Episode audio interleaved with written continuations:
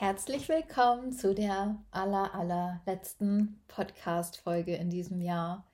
Ich kann es noch gar nicht glauben, dass es schon wieder so weit ist und wir auf das Jahr 2022, was gefühlt gerade erst angefangen hat, zurückblicken können. Ähm, und ich möchte diese Podcast-Folge eigentlich aus zwei Gründen kurz halten. Zum einen bin ich ein bisschen erkältet und möchte meine Stimme schonen, aber euch gleichzeitig ein Thema mitgeben, was ich wahnsinnig wichtig finde.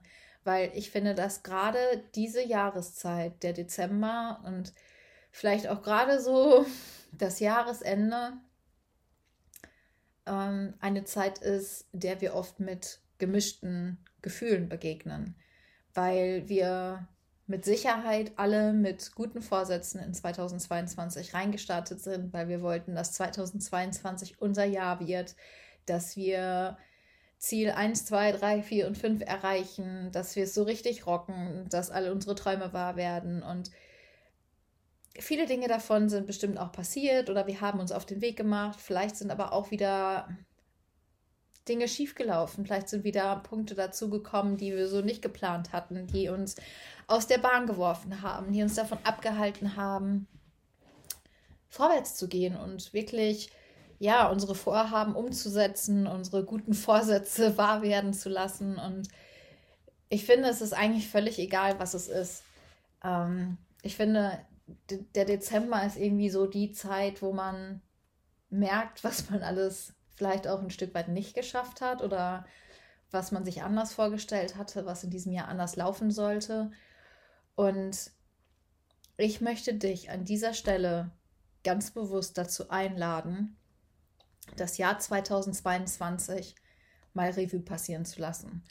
Und mir hilft es zum Beispiel, wenn ich mir mein Handy dazu nehme und meine Fotogalerie durchgehe, weil man ja schon mit den Smartphones viele Schnappschüsse macht. Es geht jetzt gar nicht darum, die schönsten Fotos rauszusuchen, sondern einfach mal sich daran zu erinnern, was wir in diesem Jahr alles erlebt haben. Und schreib dir bitte, nimm dir was zu schreiben, setz dich irgendwo ganz in Ruhe hin an einen Ort, wo du dich sicher fühlst, wo du Zeit für dich hast. Nimm dir wirklich einfach mal eine halbe Stunde oder eine Stunde wirklich Zeit für dich noch in diesem Jahr. Und scroll die Galerie durch oder wenn du irgendwas anderes hast, wenn du vielleicht ein Tagebuch geschrieben hast, schau es dir wirklich mal an. Und ich möchte dich einladen, dich wirklich mal daran zu erinnern und dir anzuschauen, wie viele wahnsinnig schöne und besondere Momente du in diesem Jahr erlebt hast. Wie viele ja, Momente dabei waren, die dir den Atem geraubt haben oder die dich zum Strahlen gebracht haben, die dich weiß ich nicht, zum Lächeln gebracht haben.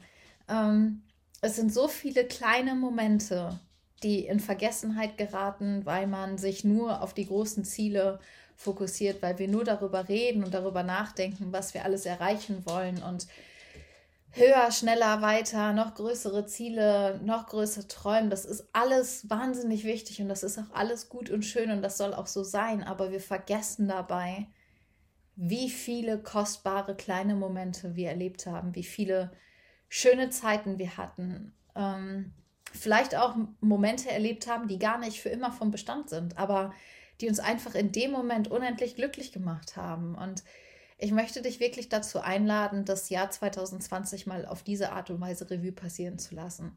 Dir mal aufzuschreiben, was wirklich die schönsten kleinen Momente waren und wirklich zu entdecken, wie viele du davon in diesem Jahr erlebt hast. Und das ist einfach eine wunderschöne Art und Weise, auch mal zu sehen, wie viele kleine Erfolge dabei waren, wie oft du über deinen Schatten gesprungen bist. Schreib dir doch mal auf, wie oft du irgendwie deine, deine Ängste überwunden hast, deine Komfortzone verlassen hast. Wo warst du in diesem Jahr stark? Was hast du alles gemeistert?